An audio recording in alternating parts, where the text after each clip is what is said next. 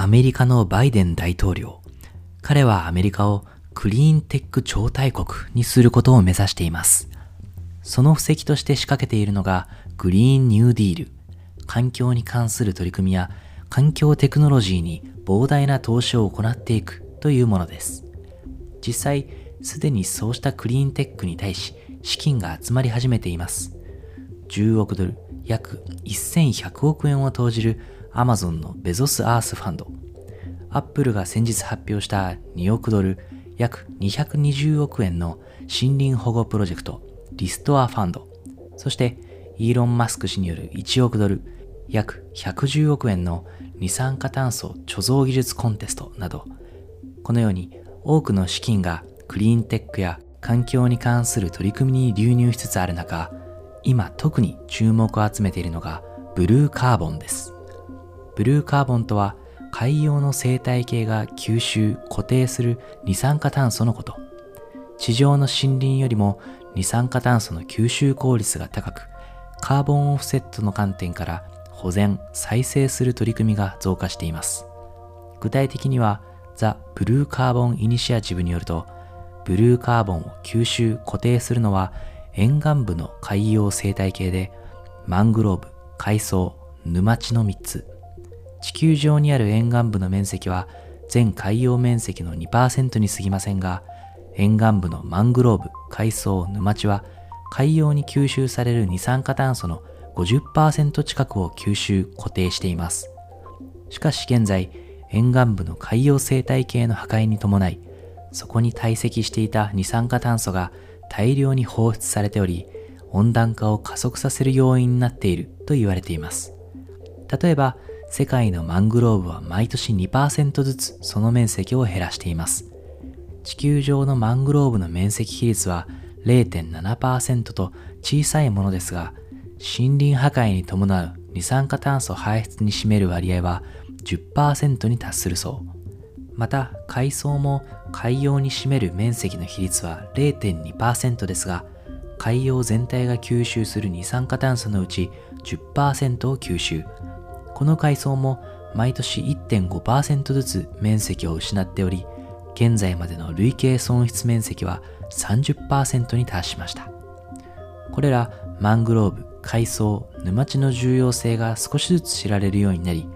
大手企業や国地方自治体で保全、再生を進め、排出権取引につなげる取り組みが増えているのです。ブルーカーボンの重要性に気づき、いち早く取り組みを始めた企業の一つがアップルです。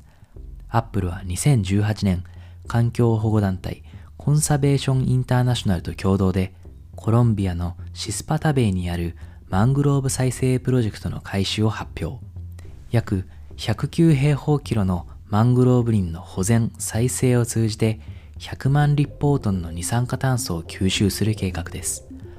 アップルに続き P&G も2020年7月、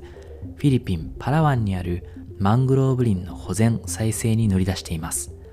このプロジェクトでは約445平方キロメートルに及ぶマングローブ林の保全・再生を目指しています。さらに今年2021年に入っても大手企業のブルーカーボンへの参入は続いています。1月には高級ブランドのグッチがホンジュラスのマングローブ林約50平方キロの保全再生プロジェクトの開始を明らかにしました。企業だけでなく政府や地方自治体の取り組みも増えています。オーストラリアのスコット・モリソン首相は先日、ブルーカーボンファンドを設立し、国内外のマングローブ、湿地帯の保全・再生プロジェクトに資金を投じる計画を発表。この政府主導のファンドには3000万ドルが投じられる予定で、そのうち1900万ドルがオーストラリア国内のマングローブ保全再生プロジェクトに、また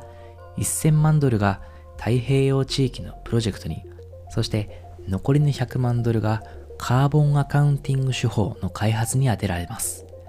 日本でも福岡市が2020年9月に独自のブルーカーボンオフセット制度を創設するなどブルーカーボン関連の動きが出始めていますこうした動き取り組みは環境の保全だけでなく経済効果も期待できますマッキンゼーによる2021年1月29日のレポートによると、世界中で二酸化炭素排出ネットゼロを公約する企業の数は2019年の500社から2020年には1000社と2倍に跳ね上がり、これに伴い排出権取引の需要も大きくなると指摘。